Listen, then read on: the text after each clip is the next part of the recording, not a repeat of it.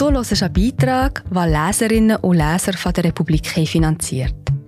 Mit einem Abo unterstützt du auch du unabhängigen Journalismus.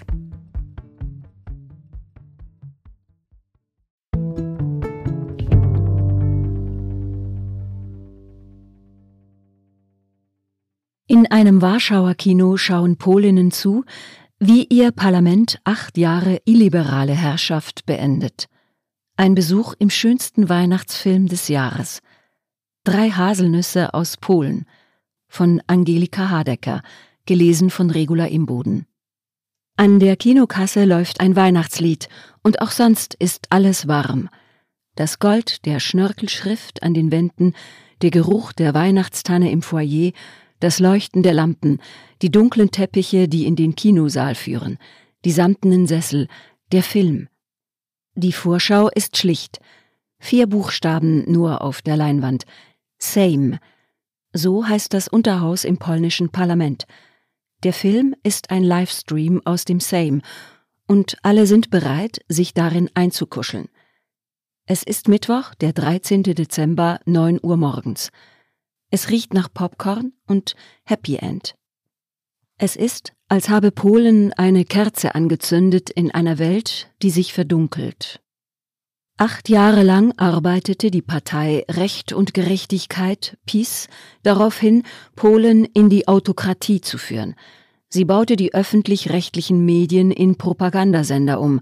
Sie stellte die Gerichte unter ihre Kontrolle, installierte Parteileute an Hochschulen, in Theatern oder staatlichen Firmen. Sie machte aus Polen eine illiberale Demokratie. Doch am 15. Oktober dieses Jahres kehrte Polen zurück. Bei den Parlamentswahlen wählten die Bürger die Opposition in eine Mehrheit der Sitze. Die autoritäre PiS blieb zwar größte Partei im Land, eine renommierte amerikanische Polenkennerin verglich die Wahl mit jener von 1989, der ersten freien nach dem Sturz des Kommunismus. Polen beweise, dass autokratischer Populismus besiegt werden könne, schrieb sie. Weder der Aufstieg der Autokratie noch der Niedergang der Demokratie sind unvermeidlich. Im Dezember stand der Machtwechsel bevor. Ein altes Kino im Warschauer Kulturpalast, die Kinotheka beschloss, den parlamentarischen Prozess drei Tage lang ins Kino zu übertragen. Es wurde der schönste Weihnachtsfilm, den man sehen konnte im Dezember. Ein Märchen, das wahr wurde, und es begann mit einem Witz. Michael Marschau fingert nervös am Smartphone herum. Eigentlich ist er sehr in Eile. Marschau verdient sein Geld mit Witzen im Internet und Witze im Internet, sagt er, seien ein guter Job. Aber du musst sie permanent machen, den ganzen Tag hindurch, selbst in der Nacht. Marschau ist Chefredaktor einer linken Satirezeitung in Warschau. In dieser Funktion produziert er hauptsächlich Memes. Auf X, vormals Twitter, verfolgen 400.000 Leute, wie Marschau sich mit Bildwitzen lustig macht über die polnische Politik. Auf Instagram sind es bald ähnlich viele – als im Dezember immer mehr Menschen anfingen, die Sitzungen des polnischen Parlaments wie TV zu schauen, schrieb Marschau auf Instagram, warum nicht ins Kino damit? Es war ein blöder Witz, sagt er. Als die Kinotheka die Idee aufgriff, fürchtete Marschau bis zuletzt, er könnte aus Versehen in einen Horrorfilm geladen haben. Marschau hat die Politik der Peace über Jahre verfolgt – er traute ihr zu, sie könnte versuchen, mit irgendeinem Trick an der Macht zu bleiben. Die Peace kam im Jahr 2015 demokratisch in die Regierung. Ihr Programm ist nationalistisch und konservativ. Aber jene Wahlen gewann die Peace mit sozialen Reformen. Die Partei führte ein großzügiges Kindergeld für Familien ein. Das Rentenalter, das die liberale Vorgängerregierung auf 67 Jahre anheben wollte, senkte die Peace auf 60 Jahre für Frauen und 65 Jahre für Männer. Die Partei zog das ländliche Polen an, Menschen in Dörfern und Kleinstädten, die sich von Warschau vergessen fühlten. Das war das Genie von Jarosław Kaczynski, sagt Michał Marschau. Er hatte ein Gespür für die normalen Leute. Kaczynski, 74 Jahre alt, ist Gründer, Stratege und Präsident der PiS ein früherer Solidarność-Anhänger, der sich im Verlauf des politischen Lebens immer weiter nach rechts bewegte. Heute eifert Kaczynski offen Viktor Orban nach. Wie Orban in Ungarn stachelte er in Polen zum Kulturkampf an.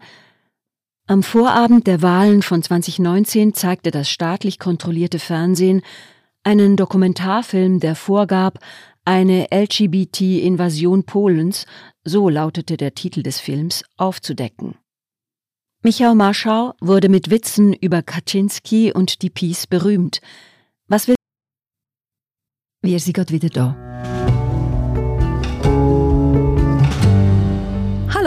Ich bin Marie-José, Wissenschaftsjournalistin bei der Republik. Und ich tue dich hier kurz stören. Mir gefällt bei der Republik, dass sie vertiefen. Es sind mehrheitlich Geschichten, die auf Hintergrund eingehen. Für das Lesen oder Hören, beim Joggen, beim Kochen oder wie man noch einen langen Tag vor dem Computer einfach möchte die Augen zutun. Wir sind werbefrei und nur von unseren Leserinnen und Lesern finanziert.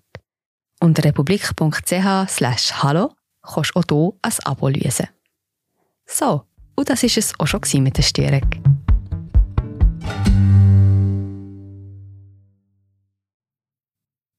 Was willst du machen in dunklen Zeiten? fragt er. Da bleibt dir nur der Humor. Zu Beginn der Peace-Herrschaft war Marschau ganz normaler Journalist gewesen – er schrieb kritische Artikel und hoffte, sie würden die Dinge ändern. Aber die Jungen erreichst du nicht mit Artikeln, sagt Marschau. Die Jungen wollen Memes. Er gab sie ihnen. Das war seine persönliche Form des Widerstands. Die Peace versuchte, die polnischen Medien gleichzuschalten. Sie setzte die Parteiinhalte in den öffentlich-rechtlichen Sendern durch. Doch viele private Medien überlebten die Angriffe der Partei. Auch die polnische Zivilgesellschaft blieb wach. Als die PiS vor drei Jahren ein faktisches Verbot von Schwangerschaftsabbrüchen durchsetzte und auf autoritärem Weg über das von ihr kontrollierte Verfassungsgericht, gingen Hunderttausende auf die Straßen. Das war der Kipppunkt, sagt Marschau, der große Fehler der PiS. Anders als die politische Elite ist Polens Gesellschaft in den vergangenen Jahren liberaler geworden. Das Recht auf Schwangerschaftsabbruch ist in der Gesellschaft fest verankert. Nicht nur, aber besonders bei jungen Menschen und Frauen. Sie waren empört. Sie gingen am 15. Oktober wählen. Sie waren es, die in die Warschauer Kinotheka kamen, um das Polen, das sie über die Wahlen herbeigeführt hatten, verwirklicht zu sehen. Marschau verfolgte am Montag im Kino, wie das Unterhaus dem bisherigen Ministerpräsidenten der Peace das Vertrauen verweigerte. Er filmte, wie die Leute aus ihren Sesseln aufsprangen, jubelten und klatschten. Im Parlament auf der Gästetribüne saß am Montag der berühmte Dissident Lech Wałęsa und kämpfte mit den Tränen. Stellt sich heraus, dass es kein Horrorfilm wurde, sondern eine langweilige, kitschige Liebesgeschichte, sagt Marschau. Dann muss er weiter zum nächsten Witz. Beim staatlichen Propagandafernsehen fürchtet die Belegschaft um ihre Jobs. Jetzt protestieren die dort für Medienfreiheit, lacht er. Vielleicht Marschaus nächster Hit. Der Kulturpalast von Warschau ist ein einschüchternder Bau. Ein Geschenk, mit dem Stalin von Warschaus Zentrum Besitz ergriff. Lange verhasst in der Stadt, Architektur gewordene Geschichte – so betrachtet ist der Kulturpalast ein angemessener Ort, um darin Zäsuren der Politik zu zeigen. Viola Wzorek wollte am Montag kommen und den Sturz der alten Regierung sehen, doch alle Plätze waren innerhalb Minuten reserviert. 500 Leute, zwei Kinosäle voll. Am Dienstag kamen um die 100. Sie hörten Donald Tusk, dem neuen Ministerpräsidenten Polens, bei der Regierungserklärung zu. Tusk sagte in den Kinosaal, der 15. Oktober werde als friedlicher Aufstand in die Geschichte eingehen. Am Sakko trug er ein Herz, das Zeichen, das die Opposition im Wahlkampf verband. Er sprach im Parlament von Liebe. Am Mittwochmorgen wird das Kabinett von Tusk im Präsidentenpalast vereidigt. Im Kino schauen nur noch wenige Leute zu. Aber Viola Wzorek sitzt in einem der vorderen Sessel und sagt, sie habe acht Jahre auf diesen Tag gewartet. Das ist ein historischer Moment. Am Wahltag hatte Wzorek ihrem Kind gesagt, es gebe Hoffnung. Sie sagte, Polen wird so sein, wie du es dir erträumt hast. Und weil Wzorek ihr 15-jähriges Kind zuvor durch halb Polen gefahren hatte, ihm die Berge gezeigt hatte und das Meer, weil sie gesagt hatte, schau nur, wie bunt Polen ist, weil Viola Wzorek also keinen Aufwand gescheut hatte, um ihrem Kind eine Liebe zu diesem Land zu vermitteln, trotz Peace, darum sagte sie dem Kind am Wahltag auch, hab ich dir's doch gesagt. Es war eine schwierige Zeit unter der Peace, für beide. Als die PiS die Regierung eroberte, kam Wsoreks Kind in die Schule. Sie durchlebten, wie die Schule nationalistischer wurde und religiöser. Die PiS machte eine Bildungsreform rückgängig. Sie führte alte Lehrmethoden nach sozialistischem Vorbild wieder ein. Die Lehrpläne entsprachen neu dem Weltbild der Partei. Als ich zur Schule ging, begannen wir mit dem Geschichtsunterricht in der Antike, erzählt Wsorek. Bei meinem Kind begann die Geschichte mit der Gründung des polnischen Staats. Die Schule sollte die Kinder auf ihre Rolle im nationalistisch-konservativen Polen vorbereiten. In Biologie kam die Evolution kaum mehr vor. Der Biologielehrer holte uns Eltern in das Klassenzimmer und sagte, wir können die Bücher der Regierung nicht verweigern, erzählt Wsorek. Aber der Lehrer habe den Eltern auch gesagt, wenn Sie ein zusätzliches Buch kaufen wollen, empfehle ich Ihnen dieses oder jenes.